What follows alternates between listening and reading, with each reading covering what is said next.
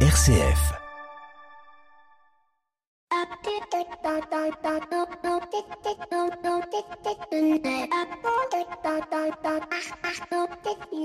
Bonjour à toutes et à tous. Le programme de cette semaine étant particulièrement chargé, vous n'aurez pas droit au traditionnel édito et nous entrons directement dans le sommaire. Cette semaine donc nous allons parler développement durable. Hier 24 septembre marquait le sixième anniversaire de l'adoption par l'ONU des 17 objectifs du développement durable avec pour objectif qu'ils soient résolus à l'horizon 2030. Il reste donc 8 années, 8 années pour répondre et remplir ces 17 objectifs. Pour cela nous consacrons notre écho des solutions à ces objectifs du développement durable. L'invité écho, c'est Florence Provandier, députée LRM des Hauts-de-Seine, qui vient d'être nommée par le Premier ministre en charge d'une mission pour fédérer, mobiliser les multi-acteurs des objectifs du développement durable. Elle nous en dira un petit peu plus d'ici quelques instants. Cette minute pour changer le monde, c'est un jeune de 18 ans qui viendra nous parler de son engagement dans un collectif, les citoyens de l'anneau. Et puis notre dossier consacré aux objectifs du développement durable nous permettra de découvrir d'où ils, viennent et ce qu'ils peuvent apporter au monde de l'entreprise. C'est Sébastien Boll, président de l'association Réseau 2D, qui nous en parlera avec passion et talent. Et puis bien évidemment, on retrouvera nos chroniqueurs préférés, Pierre Collignon pour la chronique des entrepreneurs et dirigeants chrétiens, Maxime Dupont pour OpenSef, et puis un petit nouveau cette semaine, il s'agit de Gabriel Bardinet d'Ecclesia RH qui nous parlera du jeu d'ombre et de lumière dans le monde du travail. Allez, c'est parti, bienvenue dans l'écho des solutions. L'écho des solutions. Patrick Longchamp. Voilà, bonjour à toutes et à tous. Très heureux de vous retrouver dans l'écho des solutions ce samedi midi. Comme je vous l'ai dit, le programme est très chargé. Alors on commence tout de suite avec notre invité écho de cette semaine. Il s'agit de Florence Provandier, députée LRM des Hauts-de-Seine. On la retrouve tout de suite. L'invité écho, Patrick Longchamp. Et notre invité, que je vous l'annonçais à l'instant, il s'agit de Florence Provandier, députée LRM des Hauts-de-Seine et qui vient d'être nommée par le Premier ministre sur une mission auprès euh, de Barbara Pompili pour euh, réunir, euh, fédérer tous les acteurs des objectifs du développement durable en cette semaine qui s'achève hein, de la semaine européenne du développement durable. Hier, on fêtait l'anniversaire de l'agenda 2030 proclamé par l'ONU en 2015 et Florence Provandier a accepté de répondre à nos questions pour euh, définir un petit peu euh, sa mission. Bonjour Florence. Euh, bonjour Patrick Longchamp. Merci beaucoup d'être avec nous. Alors on va on va rentrer dans le vif du sujet. On est à la fin de la semaine du développement durable, une semaine qui pour les acteurs sont une semaine importante. Est-ce que aujourd'hui vous avez le sentiment que cette semaine du développement durable est bien prise en compte par les Français ou est-ce que c'est une semaine de plus parmi toutes les toutes les semaines qui qui, peuvent exister aujourd'hui? Alors vous en doutez, mais j'y suis particulièrement attentive, donc peut-être que je vois des choses que d'autres ne voient pas, mais ce que je vois émerger avec joie, euh, c'est que depuis six ans, hein, puisque il y a euh, six ans, le 25 septembre, euh, était signé euh, l'agenda 2030 avec les objectifs, les 17 objectifs de développement durable, je trouve que d'année en année, il y a de plus en plus d'acteurs euh, qui s'en emparent, que ce soit des entreprises, que ce soit des ONG, que ce soit la société civile. Et ce que j'ai pu repérer là sur la semaine, c'est euh, alors mais plus d'une centaine d'événements dans tout un tas d'endroits en France, dans des grandes villes comme Paris, Lyon, Marseille, mais aussi des villes beaucoup plus moins connues comme Mont-Louis-sur-Loire ou Chartres en Bretagne, où il y a plein d'initiatives citoyenne autour des ODD. Alors la, société s'en empare, mais comme vous le dites, hein, euh, sans plus d'une centaine de, manifestations. Mais tout ça, euh, enfin moi j'ai le sentiment, je sais pas ce que, ce que vous en pensez, euh, Madame la députée, mais que tout ça c'est un petit peu diffus finalement, que chacun chacun fait ses actions. C'est ça un peu votre mission, ça va être de fédérer la mission que vous a donnée Jean Castex, c'est de fédérer ces acteurs pour qu'ils soient plus visibles de manière médiatique, on va dire? Vous avez tout compris et tout parfaitement euh, résumé. En fait, euh, c'est un peu euh, comme Monsieur Jourdain. Il y a tout le monde qui fait un peu des ODD sans le savoir. Chacun a son langage dans les entreprises. On parle de RSE, on parle de fuisance verte au niveau de l'éducation nationale et des jeunes, on parle des éco-délégués, on parle de la lutte contre le climat. Au niveau des ONG, on a une culture OMD, les objectifs euh, du, euh, du millénaire qui ont précédé aux ODD, on va être davantage euh, sur des sujets liés à la pauvreté, à la paix, à l'éducation, à l'égalité des genres. Mais en fait, on se rend compte que tout est lié. Et, moi, ce que j'ai voulu dans cette mission que j'ai proposée au Premier ministre, et je suis vraiment honorée et très très heureuse qu'il me l'ait confié. Pour moi, il y a, il y a deux enjeux autour des ODD qui pourraient permettre euh, de, de, de, servir d'effet de levier pour qu'on aille beaucoup plus loin et beaucoup plus vite. C'est qu'effectivement, chacun a son langage euh, avec euh, ses propres idées, et tant qu'on ne parlera pas tous la même langue, ça sera très compliqué de fédérer. Donc mon but, moi, c'est d'identifier tout ce qui se passe un peu partout. Alors d'ailleurs, c'est extrêmement vaste, mais j'ai déjà quand même de quelques idées de ce que je vais aller explorer et de cartographie. Euh, essayer de voir donc ce que chacun, chacun des acteurs euh, que j'ai euh, nommés précédemment euh, font. Et derrière, c'est de trouver éventuellement des ressorts pour mobiliser tout ça. Alors, j'ai déjà quelques idées, mais c'est un peu tôt pour, pour tout dévoiler? Pour, pour, pour, tout dévoiler, mais je pense que autour de grands événements fédérateurs, pourquoi pas autour des Jeux Olympiques ou, d'autres temps forts dans la vie d'une nation, il y aurait matière à mobiliser l'ensemble des acteurs et à ce moment-là rassembler mmh. euh, et, et, que chacun apporte sa, sa, part à la construction de cet édifice. Parce que parce que la, la, difficulté, alors on parlera peut-être pas de la méthodologie, mais la difficulté, ça va être unir euh, des, des entreprises euh, multinationales euh, comme Le Grand ou Schneider qui sont très très engagées sur cette question des objectifs du développement durable, et puis des associations militantes altermondialistes qui n'ont rien à voir. Cette fédération, ça va être quand même, ça va être compliqué. C'est un peu comme si on essaye de, de, de souder du cuivre et du plomb. Sauf qu'on a l'essentiel en commun. C'est l'avenir de l'humanité, de notre planète. Mm. Et donc pour moi, ça c'est ce sur quoi on, enfin c'est cet objectif hein, sur lequel on doit rassembler et c'est la vocation de l'agenda 2030. Hein, c'est de construire ensemble. Je suis peut-être un peu un chouille euh, utopique, mais bon, c'est pas grave. Mais l'ambition, c'est de construire ensemble un monde plus durable, euh, avec son aspect, son aspect social. Et on voit bien aujourd'hui comment évoluent les entreprises et cette nécessité euh, qu'elles ont à, à j'allais dire, à s'engager davantage, hein, parce que si elles font euh, que du profit et elles sont complètement déconnectées des causes écologiques, sociales et de ce qui se passe dans les pays où elles œuvrent ou auprès de leurs collaborateurs, elles iront pas loin. Alors Là aussi, ce qui est compliqué, si euh, on a des associations militantes euh, altermondialisme d'un côté et euh, des gros mastodontes du, du, du capitalisme de l'autre, on voit bien que en termes de langage, il va falloir que l'on fasse de sacrés efforts. Cela dit, les uns ont besoin des autres parce que les uns se nourrissent des autres. Donc, donc, et, une fois de plus, mon, mon mot, vraiment ma phrase, c'est tout est lié. Tout est lié et, et, et la question du langage, c'est-à-dire parlons euh, parlons la même langue avec euh, les mêmes définitions de mots. Euh, vous avez une mission qui commence en septembre. Vous avez une élection présidentielle en plein milieu avec un mandat qui se termine fin avril début mai. Dans ce temps court, que, que vous qu'est-ce que vous espérez avoir à minima peut-être mis en place pour répondre à la mission qui vous est donnée par Jean Castex? Que j'entends apporter des petits rappels aussi. On a une exposition universelle à Dubaï qui commence le 1er octobre euh, jusqu'au 31 mars où les ODD sont au cœur. La France prend euh, la présidence euh, de l'Europe au 1er janvier et va avoir, avoir aussi pour mission de finalement de fédérer et je pense que les ODD peuvent jouer un rôle moteur et, et mon idée et, et, et, ce à quoi j'aspire au travers de la mission que je mène c'est d'apporter des recommandations que je présenterai à Barbara Pompili au Premier ministre pour pouvoir effectivement mobiliser et fédérer des acteurs autour des ODD, sachant qu'en la matière, on a encore huit années. Mais si, ça, si le travail que je vais faire là pouvait donner un petit coup d'accélérateur, euh, bah, je remplirai l'objectif euh, que je me suis donné. Oui, il faut le coup d'accélérateur. il faut pas que derrière les, les, les, gens freinent. Merci beaucoup Florence Provandier d'avoir été notre invitée éco de cette semaine. Je rappelle, vous dites tout est lié. Moi, mon credo, c'est que à tous on peut tout. Je vous propose de continuer notre émission avec euh, la chronique des entrepreneurs et dirigeants chrétiens. On retrouve tout de suite Pierre Collignon. Pour une économie du bien commun, la chronique des entrepreneurs et dirigeants chrétiens, Pierre Collignon. Et on retrouve Pierre Collignon pour la chronique des entrepreneurs et dirigeants chrétiens. Bonjour Pierre. Bonjour Patrick.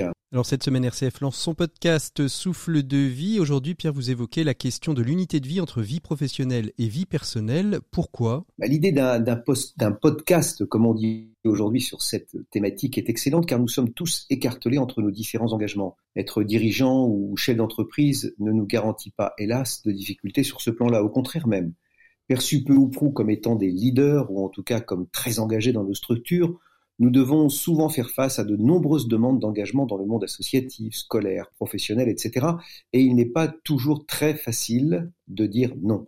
D'où cette question de l'unité. Comment chercher et trouver son unité alors même que les choix qui s'offrent à nous sont nombreux et tous plus motivants les uns que les autres. Vous savez, c'est l'éternelle histoire. Que choisir entre la tarte aux pommes ou le gâteau aux fraises.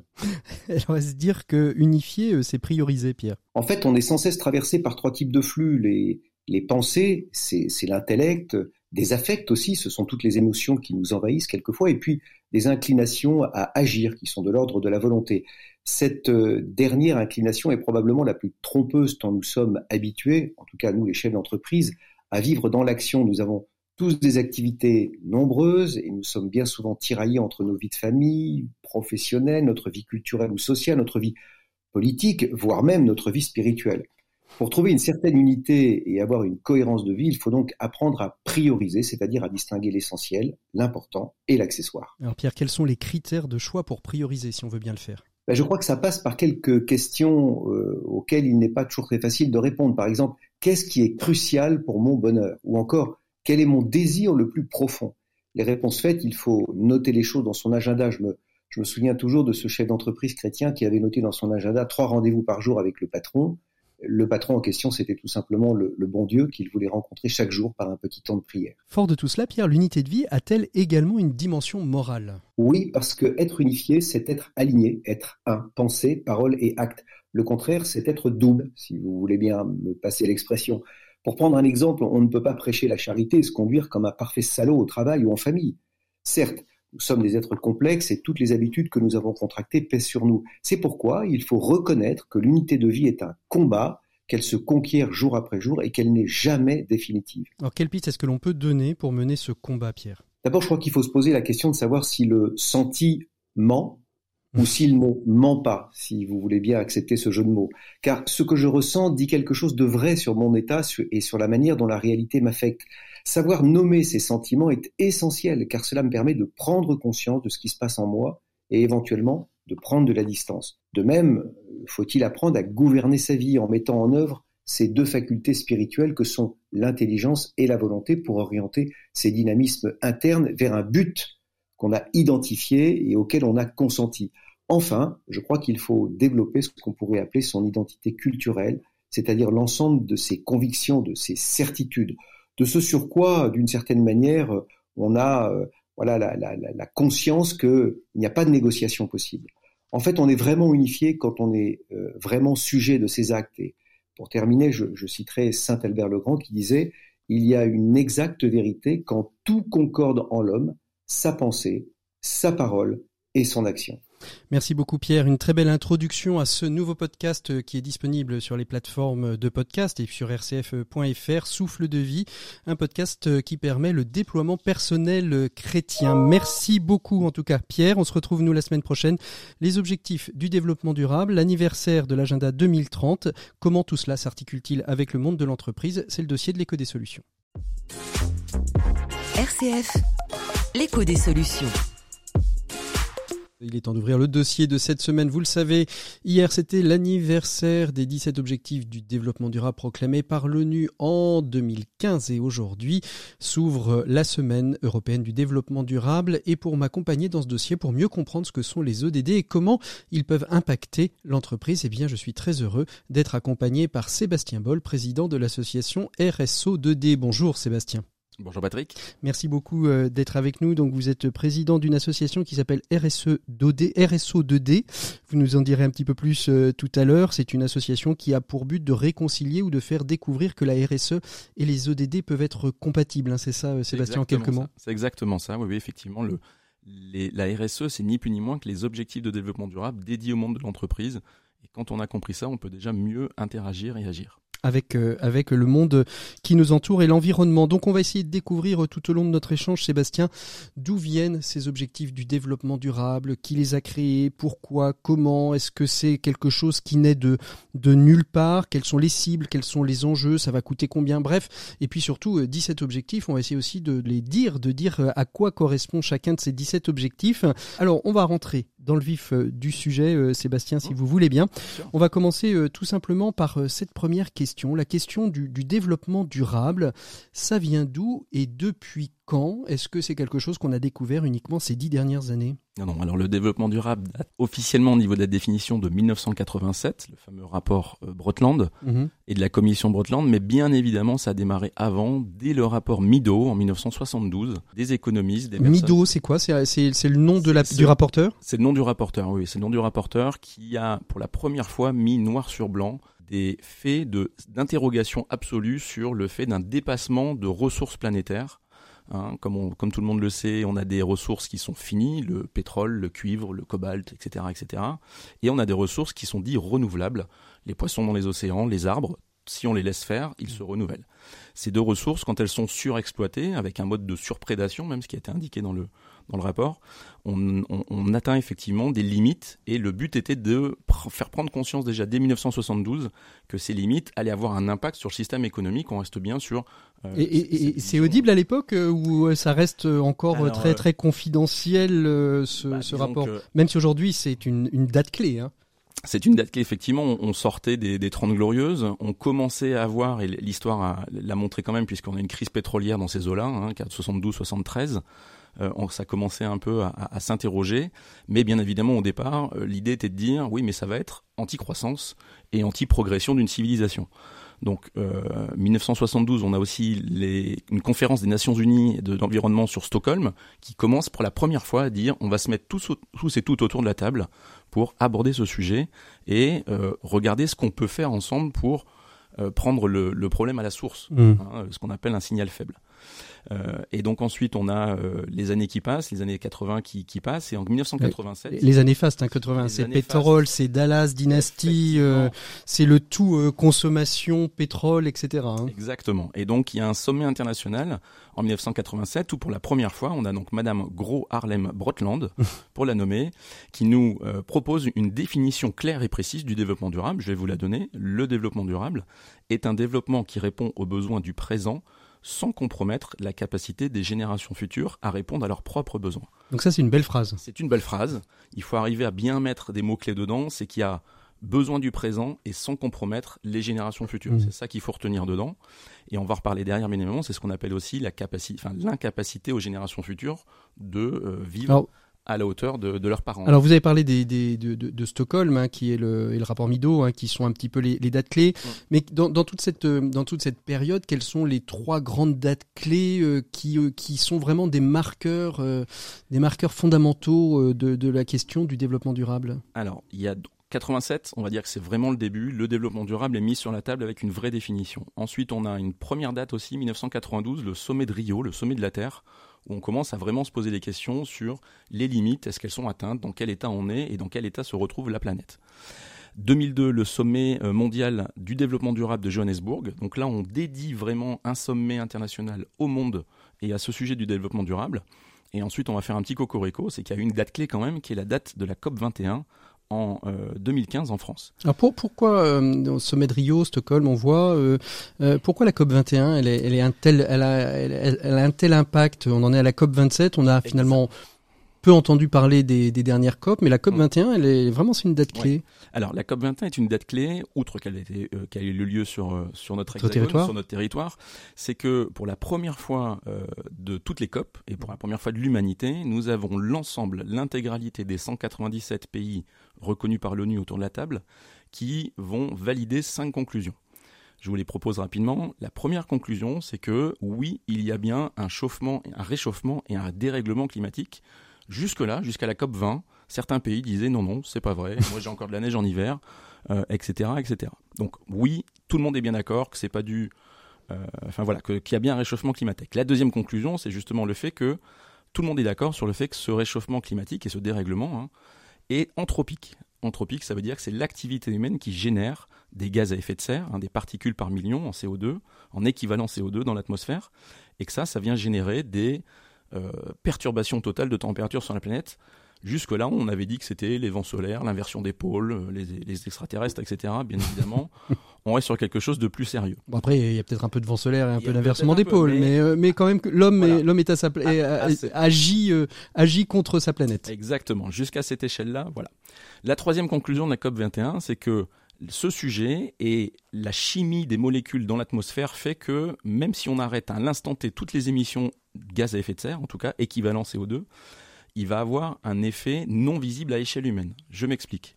À l'époque, on avait, euh, il y a encore quelques dizaines d'années, le fameux trou de la couche d'ozone. L'émission de certains gaz fluorés dans l'atmosphère créait un trou pôle nord, pôle sud, la trou de mhm. la couche d'ozone. Une décision internationale est prise, on décide d'arrêter ces gaz et là, avec une inertie derrière, les dernières mesures de la NASA pour la troisième année consécutive viennent de montrer que le trou de la couche d'ozone est en train de se reformer. Si on compare avec ce sujet du CO2, c'est que les émissions de gaz à effet de serre ont un pouvoir réchauffant à 100 ans, voire à plus de 100 ans, et que même si on arrête aujourd'hui, on aura déjà les 20 prochaines années, grosso modo, hein, le rapport... Qui seront impactés Voilà. Déjà, le, grosso modo, les 20 prochaines années, on connaît l'impact en température sur la planète. Le dernier rapport du GIEC nous l'a bien confirmé. Donc là, on est comme si on prenait un médicament avec un effet retard de 20 ans sur la guérison. C'est quand même ça qui est aussi un vrai, euh, sujet, un vrai enjeu, un vrai débat. Donc ça, c'est vraiment ce côté euh, euh, retour à, à un monde d'avant qui va être très complexe en échelle humaine, en tout cas. Quatrième conclusion de la COP 21, c'est que pour éviter plus de degrés au niveau global, plus de degrés, pourquoi plus de degrés? C'est que à ce niveau de hausse moyenne sur la planète, pouvoir nourrir la planète, les habitants, pouvoir fabriquer de l'énergie, pouvoir interagir dans une civilisation dite viable et vivable, va être très très compliqué. Donc la COP 21 a sorti le chiffre de plus 1,5, ce fameux chiffre à ne pas atteindre, comme ça on avait 0,5 degrés d'écart à l'heure où on se parle, ici Patrick, nous avons déjà atteint les 1,2 mhm. et il semblerait, de dernier rapport du GIEC, que les plus 1,5, ça va être très très très compliqué. Pour autant, tant qu'on n'atteint pas le plus 2, le système, et encore une fois, on ne parle pas d'effondrement du système. Non, mais on parle d'un équilibre ou d'une capacité euh, de... Et on, parle d'un changement de modèle, encore une fois. Euh, c'est pas la fin d'un monde, enfin c'est pas la fin du monde, c'est la fin d'un monde mhm. tel qu'on le connaît. Et, le cinquième? Et le cinquième, qui est pour moi le plus euh, le plus intéressant en termes de de stratégie globale, c'est que les euh, rois, euh, reines, euh, présidents, dictateurs autour de la table ont dit eh bien, cette solution, enfin, les solutions de demain, ce ne sera pas nous, parce que nous, on réfléchit à du court terme, et que ça va être les acteurs, ce qu'on appelle non étatiques, c'est-à-dire l'ensemble des habitants de la planète, qui vont devoir agir ensemble pour euh, ce, sujet d'un monde durable demain. Donc c'est un peu pour ça qu'on est là, parce que les 17 objectifs du, développement durable dont on va parler euh, tout à l'heure et qu'on va, qu'on va détailler et évoquer, c'est euh, finalement l'action de toutes et de tous pour, pour agir dans, dans, dans, le cadre de cette proclamation, cinquième proposition de la COP 21. Tout à fait. Alors souvent, moi, quand je présente ça dans mes conférences, on me dit, bon, bah, c'est un peu gonflé quand même, parce qu'il y en a qui ont été au, dans des gouvernants et qui ont fait des actions, et maintenant ils disent que c'est pas eux. Moi, je prends le verre à moitié plein, mmh. et je dis, bah, j'ai juste, aujourd'hui, on est 7, 55 milliards de personnes à pouvoir agir et aller dans le bon sens. Donc mmh. ça, faut regarder ça sur, sur cet angle-là. Et puis, on peut-être souligner pour la, la, COP 21 que c'était la première fois dans une COP, hein, puisque ce sont en général des, sommets euh, intergouvernementaux. C'est la première fois aussi où on intégrait dans la réflexion la société civile hein, dans, les, échanges, et, euh, d'où cette cinquième proposition, euh, puisqu'ils ont été extrêmement présents, que ce soit le monde de l'entreprise, certains disant bah, c'est très bien de dire qu'il faut réduire, euh, la température, hein, le réchauffement climatique, mais ça se fait aussi avec des entreprises, parce que si on n'adapte pas nos matériaux, euh, à cette à cette transformation, eh bien il y a des risques aussi euh, pour la, la population. Alors soutenable, durable, sustainable en anglais, durable en français, c'est deux mots équivalents ou est-ce qu'il y en a un qui a votre préférence? Expliquez-nous un peu tout ça, Sébastien. alors ils sont équivalents dans le dictionnaire. J'ai quand même malgré tout une sacrée préférence pour le mot soutenable, qui est un peu plus j'allais dire, euh, transversal et un peu plus euh, philosophique ou même positif, ne serait-ce que euh, par, euh, par ce, cette, définition du mot. Ces mots-là viennent se greffer avec les mots viable, vivable, équitable, qui sont mhm. l'interconnexion de trois bulles, de trois thématiques essentielles dans le développement durable, qui vont être le social, l'environnemental et l'économique.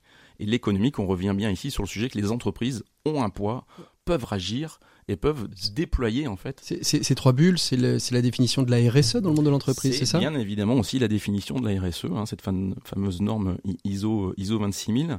Euh, et, et, donc encore une fois, on revient sur le fait de dire euh, le but n'est pas de baisser le niveau social, de baisser la qualité de vie des habitants de la planète pour pouvoir subvenir demain et protéger l'environnement, parce que l'économique va être impacté. Le but est de trouver un équilibre, et c'est ça qui est toujours, hein, c'est un peu comme un, jongleur dans un cirque, hein, quand il est sur une planche avec un, rondin en dessous.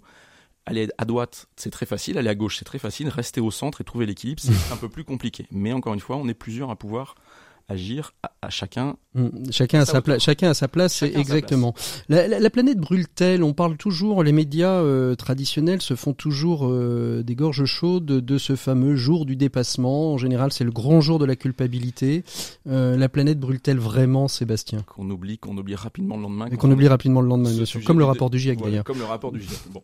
Alors, ce, la planète brûle-t-elle On a pu voir des énormes incendies massifs qu'on n'avait jamais connus dans, dans, dans une civilisation moderne et ça, c'est un signe aussi extérieur, mais encore une fois, on revient bien sur ce jour du dépassement, qui est le jour où on utilise des ressources renouvelables pour les besoins du présent que n'auront pas nos enfants et nos mmh. petits-enfants demain. Hein, c'est vraiment la définition. Cette année, en 2021, il a eu lieu le 29 juillet. L'année dernière, on était aux alentours du 7 ou 9 août de tête. Euh, on avait fait un petit peu mieux que l'année précédente, qui était aussi en juillet. Le vraie difficulté, c'est qu'on a fait mieux en 1920. Euh, en, 1920, Très certainement, c'est en 1920 on avait fait mieux. En 2020, effectivement, mais euh, c'est qu'en 2020, c'est un virus avec une petite protéine spike autour qui a décidé pour nous de utiliser moins de ressources. Alors qui permet, qui permet quand même de, de, de signifier que quand on bouge moins, quand on consomme moins, quand on, euh, en fait, tout ça se réduit. Quoi. Tout ça se réduit. Alors, il y a un chiffre qu'il faut retenir, c'est le 1,7. C'est qu'aujourd'hui, pour subvenir aux besoins de la planète, il faudrait 1,7 planètes et qu'on ne les a pas, bien évidemment. La planète exo, euh, enfin l'exoplanète la plus proche qui semblerait être euh, habitable pour une civilisation humaine est à, Alpha du, à côté d'Alpha du Centaure de tête. elle est un petit peu loin, même Monsieur Musk, il a encore un peu de mal pour y aller. Et on pourrait pas la, la, rapatrier avec des vaisseaux tracteurs. Euh, ce qui est intéressant aussi, c'est que vous dites, vous dites qu'en effet la planète allait mieux, la température globale de la planète allait mieux pour euh, pour l'année 2020. En revanche, il y a des chiffres qui ont, qui ont reculé ou qui ont progressé. Euh, c'est la pauvreté, c'est la non-éducation des enfants, etc. Donc finalement, on, on, va le voir euh, dans, on va le voir dans un instant. il y a aussi des, des, des balances qui se font. C'est-à-dire on consomme moins, on déploie moins, mais on déploie moins d'autres choses. Et ça, justement, c'est le cœur des, des, des objectifs du, du, développement durable. 17 objectifs du développement durable qui ont été proclamés par l'ONU en 2015. C'est quoi un petit peu l'historique de, ces ODD, euh, Sébastien? Eh bien, l'idée était de reprendre et de succéder aux huit objectifs du millénaire euh, de développement, les fameux OMD, qui ont été euh, lancés juste en, 99 et 2000, hein, et de les compléter puisqu'on s'est bien rendu compte que le sujet était bien plus complexe et bien plus transversal.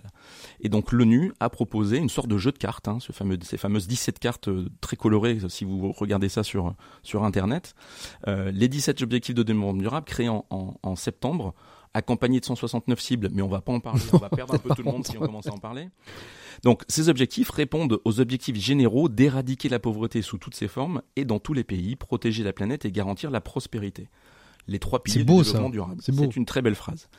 On ajoute à ça les 5 P, peuple, prospérité, planète, paix et partenariat. Parce que malgré tout, le but est de dire, si on change le modèle, mais que derrière ça crée des guerres, de la famine, etc., ça n'a aucun mmh. sens en termes d'élever l'humanité vers le, vers le haut.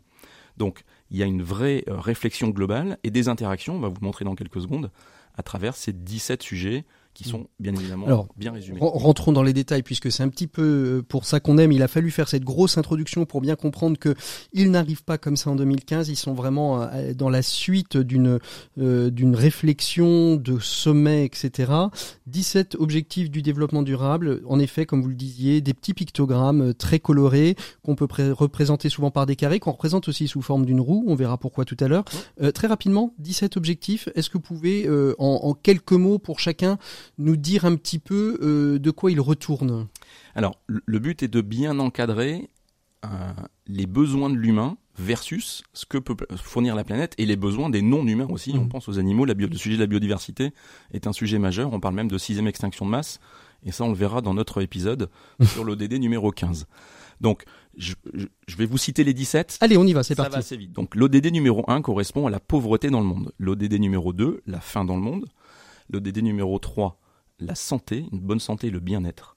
L'ODD numéro 4, la, une qualité dans l'éducation. L'ODD numéro 5, l'égalité entre les sexes. L'ODD numéro 6, une eau propre et un assainissement de qualité. Le 7 correspond à une énergie propre et un coût abordable de l'énergie sur l'ensemble de la planète. Le 8 permet de encadrer un travail décent dans un modèle de croissance économique. Mhm. Encore une fois, on ne parle pas de, freiner ou de décroissance. L'ODD numéro 9 nous amène à parler d'innovation, d'industrie et d'infrastructures de qualité qui sont bien évidemment soutenables, résilientes. L'ODD numéro 10 a une particularité, c'est qu'il parle d'inégalité et de réduire ces inégalités dans un sens très très large, très très transversal.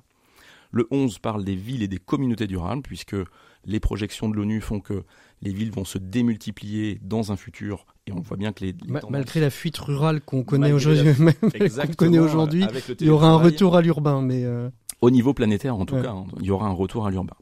Le 12 correspond à la consommation et aux productions responsables. Et ensuite, on va vraiment parler de la partie environnementale. Le 13 correspond au changement climatique. Le 14, la vie aquatique. Le 15, la vie terrestre. Le 16, paix, justice, institution efficace. Oui, c'est ce que vous disiez tout à l'heure hein, dans vos 5 P, la notion de paix, de, enfin démocratie, je ne sais pas, mais en tout cas d'avoir des systèmes, des systèmes de gouvernance qui soient euh, plutôt orientés vers la paix que vers la guerre et, l'exclusion. Exactement. C'est pas l'Afghanistan là qui va nous, nous, nous, faire avancer sur ce, sur ce point-là.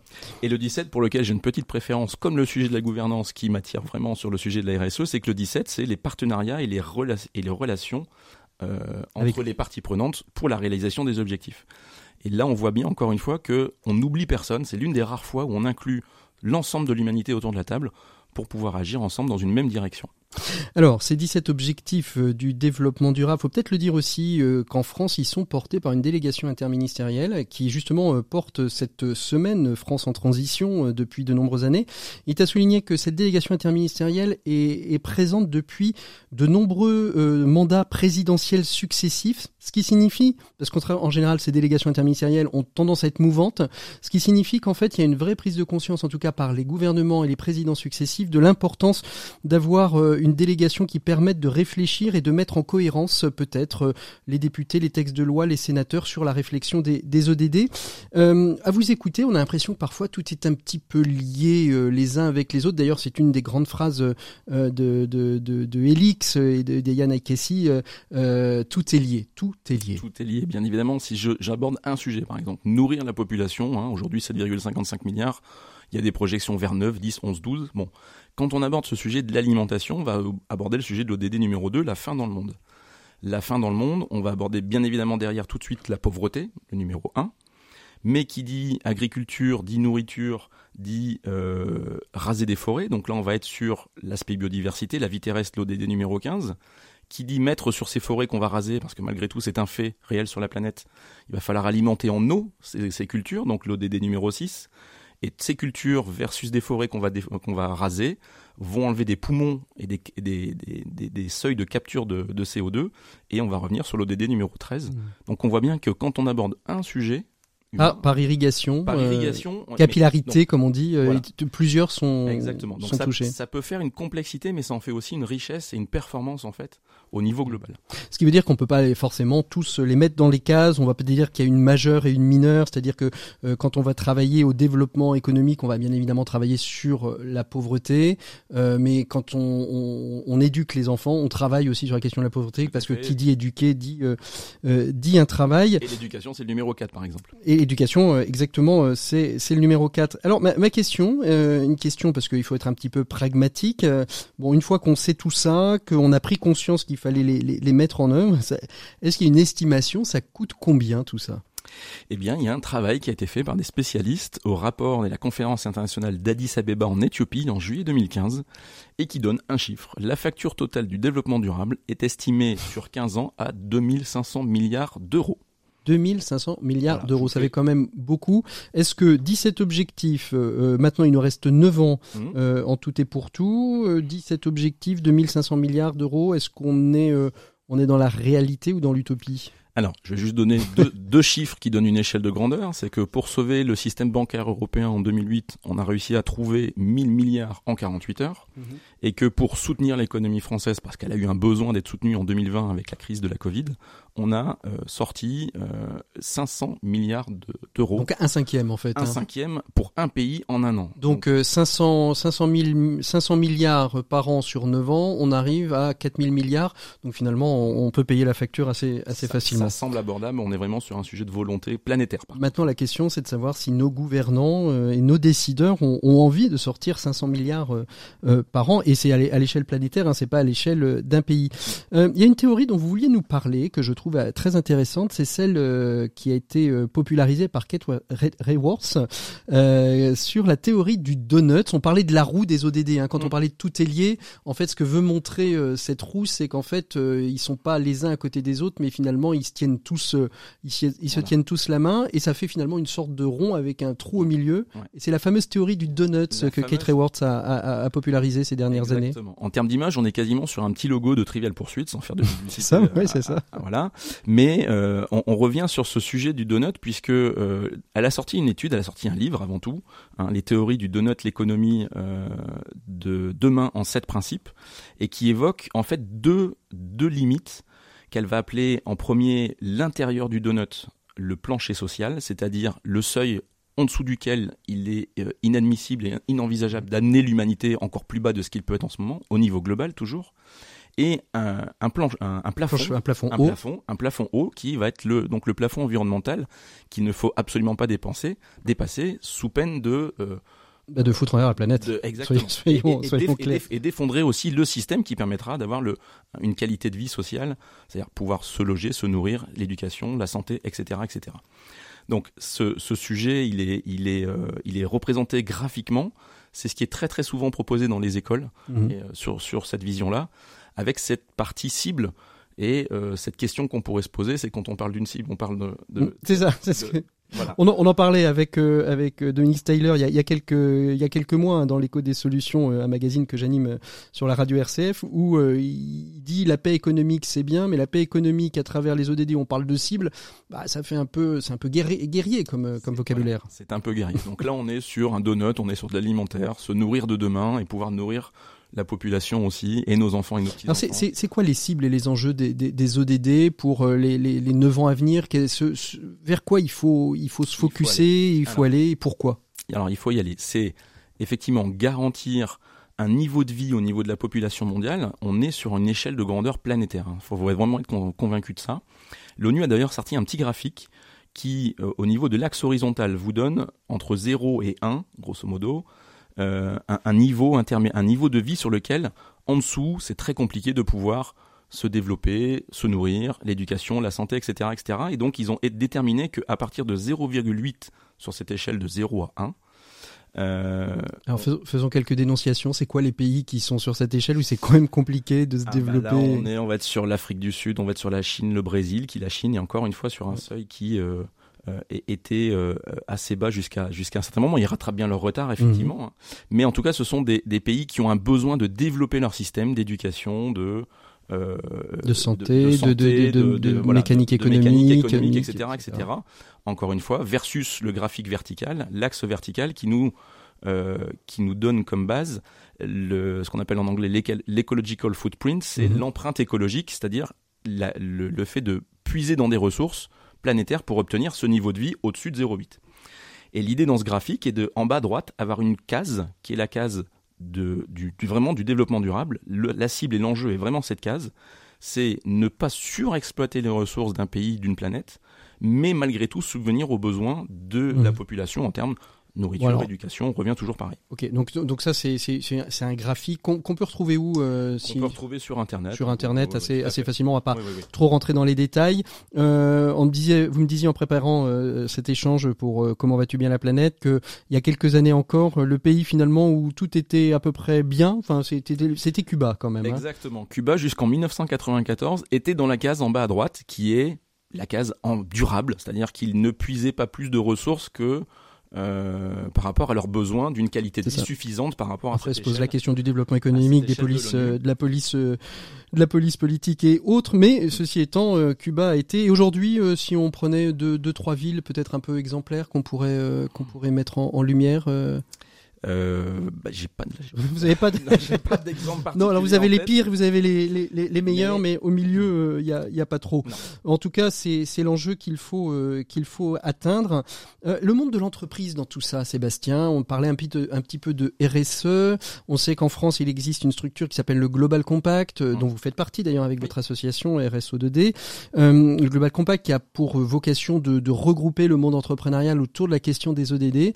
Mais pour les entrepreneurs qui nous écoutent, qui s'engagent de manière consciente et, inconsciente dans, les ODD. comment on fait ce lien entre, entre ODD et, et entreprise qui sont pas forcément évidents comme ça d'un premier. Euh, c'est pas forcément évident, mais encore une fois, la, la définition de la RSE nous montre qu'il y a une responsabilité des impacts de l'entreprise sur son écosystème, qui soit environnemental, humain, social, etc., euh, etc., et que euh, à travers ces 17 objectifs de développement durable, l'ONU indique à la population, aux non étatiques et indique aux chefs d'entreprise de surtout ne pas réinventer l'eau chaude. La carte, elle est là, le jeu de société existe, il y a juste à appliquer les règles et que c'est bénéfique à tout le monde. On rappellera quand même le rapport RSE de euh, janvier 2016 de euh, France Stratégie qui nous montre par, preuve mais financière par A plus B qu'une euh, démarche RSE structurée colonne vertébrale permet une, une performance financière, un excédent brut d'exploitation de plus 13%. La vraie question, c'est pourquoi se priver de ça en fait. C'est ça. Donc RSE OD2 pour vous, c'est RSE et ODD, c'est exactement la même chose. C'est juste le, la dénomination qu'on donne à l'entreprise pour l'application des ODD. Voilà, c'est deux mondes différents, mais pourtant on parle bien du même sujet. Avoir une entreprise qui aujourd'hui est viable, vivable, durable. Mmh. On, a pu montrer en plus, il y a eu des, très beaux travaux euh, d'une grande école nantaise, Audencia, qui a montré que les entreprises dans lesquelles la RSE était mise en place étaient plus résilientes en temps de crise. Donc ça, on, est aussi euh, euh, sur des gains en fait, des, gains de, performance, de productivité et de résistance devant. Hmm. Là, hier et encore un petit peu aujourd'hui, on est sur un sujet sanitaire. Demain, ça pourrait être un sujet terrorisme, environnemental, autre. Euh, et donc, c'est un vrai sujet. Euh, il nous reste combien de temps? Il nous reste 3296 jours pour pouvoir réaliser ces objectifs de développement durable avec une date butoir qui est l'agenda 2030 mhm. et d'arriver en 2030 avec des solutions de société économique, sociétale, qui vont nous permettre de surtout ne pas dépasser les fameux plus de degrés, dans lequel ça va être très très compliqué demain, et de pouvoir subvenir aux besoins du présent, encore une fois, sans compromettre les générations futures. Eh bien, merci beaucoup Sébastien de nous avoir euh, ouvert aux objectifs du développement durable. Nous, on va continuer notre émission avec euh, une rubrique qui change de nom. Les experts de l'écho deviennent les décodeurs de l'écho. Mais avant de vous quitter, j'ai envie de faire un peu d'autopromo pour un petit podcast que je produis qui s'appelle Comment vas-tu bien la planète et qui prend la température du monde. Et dans le cadre de cette semaine du développement durable avec Sébastien Boll, eh bien, on a décidé euh, d'ouvrir ce podcast aux entrepreneurs qui, de manière consciente et inconsciente, s'engagent pour chacun des objectifs du développement durable. On les retrouvera euh, chaque semaine. Un objectif, un entrepreneur. Et vous trouvez ça sur toutes les plateformes de podcast. Comment vas-tu bien la planète? Toutes les plateformes de podcast. Voilà, c'est ma petite auto-promo de la semaine. J'espère que l'on me pardonnera euh, cette incursion euh, promotionnelle. On retrouve tout de suite un petit nouveau. Il s'agit de Gabriel Bardinet d'Ecclesia RH et on fait un petit point emploi-travail avec lui dans les décodeurs de l'écho. Les décodeurs de l'écho avec Ecclesia RH, Gabriel Bardinet. Les décodeurs de l'écho, je vous l'annonce à l'instant, on fait un petit point RH et emploi et j'ai le plaisir d'accueillir Gabriel Bardinet que vous retrouviez la saison dernière dans les émissions de Vincent Bellotti et qui intègre la superbe équipe de l'écho des solutions. Bonjour Gabriel. Bonjour Patrick. Sachant que l'équipe c'est moi, euh, nous serons donc deux dans cette équipe, en tout cas une fois par mois. On va commencer euh, cette année, euh, Gabriel, par nous interroger sur nos comportements, nos réactions et leurs ombres. On en parle avec vous, Gabriel Bardinet. Vous êtes, je le rappelle, un directeur adjoint d'Ecclesia RH, qui est un cabinet de recrutement et de conseil.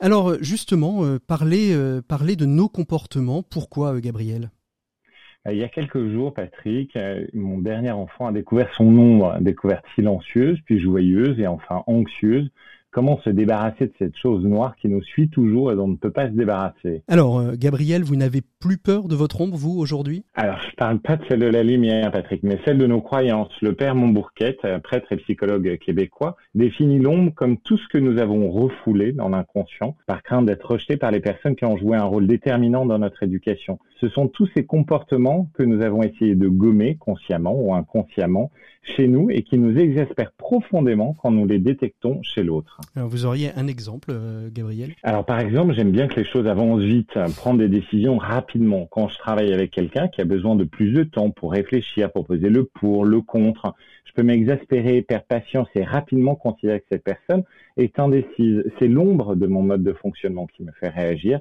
comprendre cette ombre me permet de mieux accueillir le mode de fonctionnement de l'autre. Alors c'est finalement euh, s'ouvrir à l'altérité. Euh, moi j'aime beaucoup, c'est très lévinassien tout ça, non? Je vous ai plus Patrick, j'ai plus de retour son. C'est bon, vous m'avez là? Oui, ça y est, il y a eu une coupure. Alors je la refais. Donc euh, finalement, Gabriel, c'est s'ouvrir à l'altérité. Euh, moi, j'ai envie de dire, et j'aime beaucoup ce philosophe, c'est très lévinassien tout ça. Alors c'est l'altérité, oui, et l'intériorité. Il n'y a pas d'ombre sans personnage. Ce que nous idéalisons porte en partie l'ombre de ce que nous rejetons. Mais ce que nous rejetons n'est pas forcément l'ombre de ce que nous idéalisons. Pour découvrir ces ombres, il faut s'interroger dans les deux sens. Qu'est-ce que nous idéalisons et qu'est-ce qui nous exaspère chez l'autre? Et finalement, Qu'est-ce que tout cela dit de nous, de nos propres modes de fonctionnement Alors comment faire Gabriel pour découvrir ces ombres et y remédier, bien évidemment alors c'est pas facile, car ces ombres naissent et se développent dans nos refoulements, nos rejets. Il faut souvent le regard d'un autre pour nous aider à les voir. Un coaching ou un bilan professionnel permet souvent d'aborder cela. Et on gomme tout ça, on se réinvente, euh, c'est magique alors c'est pas magique et non Patrick, au contraire, il faut pas les connaître, il faut pas les effacer, il faut les connaître, les apprivoiser se réapproprier ces éléments refoulés. Sur les 18 derniers mois, tout a bougé, nos croyances, nos façons d'agir et d'interagir. Cela nous a poussés en dehors de notre zone de confort, cela a modifié nos comportements et donc nos ombres, et nous devons absolument les redécouvrir dans les prochains jours, les prochaines semaines. Ouais, et quels sont les avantages de, de tout ça? D'être plus juste, plus respectueux, plus humain dans nos relations à l'autre, ne plus juger en fonction de ce que nous percevons, mais en fonction de ce qu'est réellement notre interlocuteur, de ses propres limites et de tous ses talents, et non en fonction de ce qu'on peut interpréter, imaginer, extrapoler. Mieux se connaître pour mieux connaître l'autre, ce qui est toujours source de fécondité et de créativité. Merci Gabriel pour ces jeux d'ombre et de lumière. On se retrouve le mois prochain. D'ici là, portez-vous bien Gabriel. Nous, on continue tout de suite avec Maxime Dupont et sa chronique Open Space. Open Space, Maxime Dupont. Et il est temps de retrouver Maxime Dupont et Open Space, sa chronique hebdomadaire en direct de son Open Space. Bonjour Maxime. Bonjour Patrick. Alors de quoi va-t-on parler aujourd'hui en plein milieu de votre Open Space? Eh bien, Patrick, vous avez sûrement noté le matraquage publicitaire actuel de ce que l'on appelle le quick commerce, tous ces sites, dont d'ailleurs pas un ne gagne d'argent, qui vous promettent de vous livrer en 10 minutes, 10 minutes chrono, le pot de glace, le rouleau de papier toilette ou la boîte de ravioli que vous avez complètement oublié d'acheter et dont vous ne pouvez surtout pas vous passer, là, tout de suite, maintenant. Oui, alors tout à fait, mais quel lien avec notre chronique? Eh bien, je me suis dit qu'il fallait absolument lancer le quick commerce de l'open space, qu'on appellerait Grumpf, pourquoi pas? Tous ces sites ont des noms bizarres. Et puis je vais vous prouver que cette idée peut nous rendre tous les deux riches et célèbres si vous voulez bien devenir mon associé. Eh bien, je vous écoute. Alors bien sûr, il y a les situations les plus classiques. Vous finissez votre conf call, vous vous retournez dans votre open space et tous vos collègues sont partis déjeuner sans vous attendre. Eh bien, pas de problème. Grumpf et hop, avant même que vos voisins de bureau reviennent avec leur petit sac en plastique à l'amidon de maïs, vous avez été livré du même menu, la soupe miso, les sushis et la salade de choux. Oui, alors ça, ça c'est quelque chose de, très classique. Je suis pas sûr qu'un business angel euh, ait vraiment envie d'investir là-dessus. Hein. Alors, Patrick, ça va beaucoup plus loin. Vous n'arrivez pas à vous concentrer à cause du bruit environnement de vos camarades plus ou moins bienveillants dans votre espace flex. Pas de problème, grumpf Et dix minutes plus tard, votre casque anti-bruit vous est livré. Ouais, c'est vrai, ça fait, ça fait un peu envie tout ça. Alors, haute situation, Patrick, vous allez être convaincu, vous êtes en rade sur cette note stratégique demandée par votre patron pour scale up votre inbound marketing en faisant du gros hacking. Ça, je sais que ça vous arrive souvent. Ouais, vous pouvez eh pas imaginer. Ouais, voilà, c'est sûr. Eh bien, grumpf, on vous livre la note en 10 minutes chrono et vous n'avez plus qu'à la transmettre à, votre manager. Ah oui, ça c'est, ça c'est super, dites-moi, c'est quasiment magique. Hein. Eh oui, c'est pas fini. Imaginez plutôt votre imprimante en bourrage papier, grumpf, une nouvelle imprimante connectée. La photo de votre chien taché par le café renversé, grumpf, un cadre tout neuf. Des toilettes un peu trop fréquentées à votre étage Grumpf Une sanisette pour vous tout seul. Mais le mieux, Patrick, le Graal, ce sera le concept d'abonnement Grumpf Prime. La livraison en moins d'un quart d'heure d'un sosie certifié conforme qui vous permettra d'échapper à toutes les situations pénibles du bureau. Un collègue qui veut vous raconter ses vacances Grumpf. Un pot de départ qui vous gonfle Grumpf. Un membre de votre équipe qui pleurniche Grumpf. Une réunion qui n'en finit pas Grumpf, Grumpf, Grumpf. Moi, j'ai déjà entendu cette, euh, cette chronique, mais euh, c'était Aladdin et la lampe merveilleuse. Bon, merci beaucoup, Maxime. Vous avez raison. L'introduction en bourse est déjà à portée de main. Je vous laisse avancer le business plan et je vous rejoindrai plus tard. Grumpf. Merci beaucoup, Maxime. On se retrouve la semaine prochaine. Nous, on retrouve tout de suite notre euh, invité des 7 minutes pour changer le monde. En cette semaine du développement durable, il s'agit de Baptiste Matteo. Et aujourd'hui, avec Baptiste, eh bien, nous allons évoquer un collectif qui s'appelle les citoyens de l'anneau.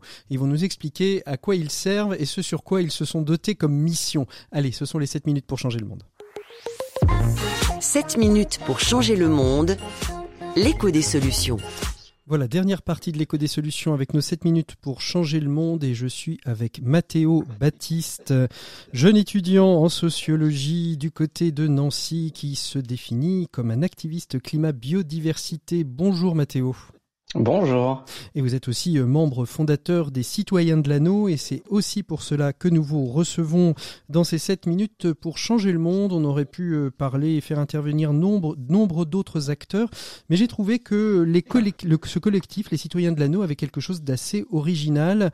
Euh, est-ce que vous pouvez nous dire un petit peu quelle est justement l'originalité de ce collectif, les Citoyens de l'Anneau? Alors, bon, les citoyens de l'anneau, déjà, c'est un collectif un collectif qui a été fondé par 17 euh, personnes en lien avec euh, les 17 objectifs de développement durable, euh, qui porte du coup le nom de citoyens de l'anneau. il a pour vocation tout simplement de rassembler des citoyens mobilisés souhaitant promouvoir, mettre en place des projets et plaider notamment et essentiellement, j'ai envie de dire, la mise en œuvre de l'agenda 2030. Alors, ce qui, veut, ce qui veut dire, quand on dit euh, un collectif de citoyens engagés, euh, c'est 17 personnes, mais, mais, mais concrètement euh, parlant, une fois qu'on a dit ces mots-là, s'engager pour l'agenda 2030, concrètement parlant, ça, ça, c'est quoi en fait les citoyens de l'anneau? Qu'est-ce que vous y faites? Pour qui, pourquoi et avec qui? Les citoyens de l'anneau, c'est comment je pourrais dire? Une communauté qui se rassemble virtuellement, du moins pour le moment, au travers de, de boucles sur, sur divers logiciels. Et euh, chacun euh, partage, euh, que ce soit les projets, ses projets personnels, son association, et chacun est regroupé autour de cette communauté où chacun partage, oui, ses, ses, ses, projets. et pour pour que, pour que chacun prenne concrètement euh, l'agenda 2030 en main finalement, hein, mmh. pour que chacun puisse après euh, agir personnellement au mmh. travers de, de, de, de, la vie de tous les jours et éventuellement, pourquoi pas, après donner l'envie de s'engager. L'idée des citoyens de l'anneau, c'est par le biais des réseaux sociaux, on va dire Twitter, Telegram et, et, autres, et autres supports, de pouvoir finalement faire savoir ce que chacun fait aujourd'hui dans l'objectif, dans la résolution des 17 objectifs du développement durable. C'est exactement ça. On, bah, vous avez dit euh, Twitter, c'est notre plateforme principale. Mhm. Là, on va venir relayer euh, toutes les bonnes actions. Je pense notamment euh, dernièrement les élèves d'une éco-radio à Pont-à-Mousson en Lorraine. On a relayé leur action, on a relayé leur podcast et au travers de cette démarche-là, certaines personnes, notamment une députée d'ailleurs, qui a pu être informée. Mais voilà, c'est un espace d'échange où chacun peut, peut échanger, donc que ça, que ça se passe euh, sur les réseaux sociaux ou plus concrètement sur nos boucles, notamment Telegram. Euh, Mathéo, euh, vous avez 18, 19 ans euh, aujourd'hui, vous êtes étudiant en sociologie, je viens de le dire, à, l'université de, de Nancy. Comment vous vous êtes engagé dans, ces, dans ces mouvements de, de climat, de biodiversité? Ça s'est passé un, un jour en cours d'anglais je me rappelle encore, c'était au lycée, en classe de seconde, et euh, avec ma, ma professeure d'anglais avait proposé euh, d'étudier le discours de Greta Thunberg. Et à ce moment-là, j'ai une, une révélation comme je n'ai jamais eu, littéralement. Il y a eu un, un, tic, finalement, quelque chose de, de, je sais pas, je ne sais toujours pas quoi concrètement. Peut-être que parce que c'était une jeune de mon âge qui parlait de ça dans une dans une, euh, une assemblée d'adultes, on va dire? Exactement, oui. Et euh, de fil en aiguille, après j'ai appris qu'il y avait une marche pour le climat à Nancy. J'étais encore bah, du coup lycéen à Lunéville, à quelques 20 km de Lunéville. Du coup, il y avait une marche pour le climat à Nancy. Euh, il y avait d'autres de mes camarades du lycée d'à côté. On s'est dit, eh ben il faut, il faut, il faut qu'on y aille. C'était, c'était obligatoire. Et de fil en aiguille, j'ai fait la plupart des grosses manifestations. Et après, bon bah j'ai intégré euh, les éco-délégués au lycée et euh, ainsi de suite pour dans votre arriver. Vous, vous dites, euh, vous vous définissez comme activiste. on a toujours l'impression qu'activiste, il y, y, a toujours une, une démarche, euh, on va pas dire violente, mais une démarche assez active et assez euh, d'empoignade presque. Le, le, terme de d'actif est pour moi ce qui me catégorise, je pense le plus. Euh, c'est vrai que activiste finalement de, de, depuis, je vais je pense que je vais prendre l'exemple de Greenpeace. Depuis l'arrivée de Greenpeace et la, montée en puissance de ses actions durant les années 80, je pense, euh, c'est vrai que le terme activiste a, une connotation assez, euh, assez, assez noire finalement. Euh, mais pour moi, on peut très bien revendiquer des choses très concrètement, être actif sur plein de thématiques, notamment euh, le développement durable, l'écologie, peu importe comment comment le nom, euh, comment on appelle ça. Mais je pense que l'environnement, dans son dans sa généralité, je pense qu'on peut être actif et activiste, euh, revendiquer, parfois oui, manifester, bloquer. Hein, c'est c'est un moyen de, de revendiquer concrètement et fort certaines choses. Mais je pense que oui, l'activisme aujourd'hui, c'est plus seulement cette idée, cette idée, cette vieille idée qu'on peut se faire euh, de Greenpeace euh, qui vont taguer partout, qui euh, parfois sèment un peu le bazar. Je pense que c'est quelque chose de on peut très bien revendiquer des choses, mais de, de manière positive et utile, concrète, et qui font avancer la société. Pour, pour, vous, être activiste, ça veut dire être actif dans une démarche militante? Bah, Aujourd'hui, en tout cas pour moi, à mon âge, avec euh, tout, euh, tout, tout ce que ça tout ce que ça, concerne, euh, je pense que oui, euh, activiste aujourd'hui, c'est une manière d'être actif, mais positivement, concrètement. Mmh. Mathéo, euh, vous êtes aujourd'hui donc membre des, citoyens de l'anneau, vous faites partie des, des 17 fondateurs. Peut-être au nom de ces citoyens de l'anneau, qu'est-ce que vous voudriez dire À quoi vous nous inviteriez Vous inviteriez les, auditeurs qui nous écoutent aujourd'hui en cette fin de cette fin de semaine européenne pour le développement durable? Eh ben, très concrètement, voilà, on arrive, euh, je l'avais dit, à la fin de la semaine euh, du développement durable, semaine européenne d'ailleurs. Mmh. Euh, c'est une semaine où euh, les collectivités, les associations, plein, plein de, d'instances ont pu montrer, ont pu mettre en place concrètement qu'est-ce que les citoyens peuvent faire, mmh. qu'est-ce que les, bien évidemment, euh, toutes les instances peuvent faire d'elles-mêmes, mais qu'est-ce que les citoyens peuvent faire. Maintenant, que tout le monde, enfin du moins la plupart des personnes ont, les, ont ces clés en main, il faut pouvoir euh, les, comment dire, passer à l'action. Passer à l'action, euh, nous, les citoyens de l'anneau, c'est finalement notre notre énergie. Voilà, c'est l'action des citoyens. Et nous, euh, moi, ce que je peux proposer en tout cas, c'est de venir nous rejoindre, de venir rejoindre nos boucles. Et on fait comment? soit par, Alors, comment on fait? Très intéressant. Euh, on peut déjà euh, s'informer au travers des réseaux sociaux, donc sur Twitter. Mhm. Euh, bon, c'est citoyen avec un S2 comme le chiffre et anneau, anneau comme l'anneau des. Voilà. et à ce moment-là, bon, soit vous nous contactez, ou soit vous allez pouvoir trouver un questionnaire un questionnaire où vous allez pouvoir entrer le nom, le prénom, l'adresse mail. il me semble qu'il y a aussi vos intérêts. Enfin, c'est quelque chose de, plutôt complet mais très rapide. Et à ce moment-là, on vous donnera accès à nos boucles et vous pourrez découvrir soit par pure curiosité, mhm. soit par, euh, si vous avez déjà des revendications fortes, qu'elles soient politiques ou non, euh, à ce moment-là, vous pourrez rejoindre nos boucles et euh, vous intéresser à toute cette démarche. Merci beaucoup euh, Mathéo d'avoir été avec nous. Je vous rappelle que euh, vous pouvez donc euh, les rejoindre sur Twitter, bientôt le site internet, il y a aussi une page Facebook hein, qui est dédiée, qui est bien bien agrémentée assez assez régulièrement de, de, différentes actions et différentes propositions et qui informe bien sur ces questions des 17 objectifs du développement durable. Merci encore Mathéo d'avoir été notre invité de cette minutes pour changer le monde. Nous, on va se quitter pour mieux se retrouver la semaine prochaine. D'ici là, vous pouvez retrouver l'ensemble des rubriques sur et l'émission complète aussi sur l'ensemble des plateformes de podcast. N'hésitez pas à partager largement car n'oubliez pas que c'est à tous que l'on peut tout. Je vous souhaite un très très bon week-end à l'écoute des programmes de RCF. À la semaine prochaine. Au revoir.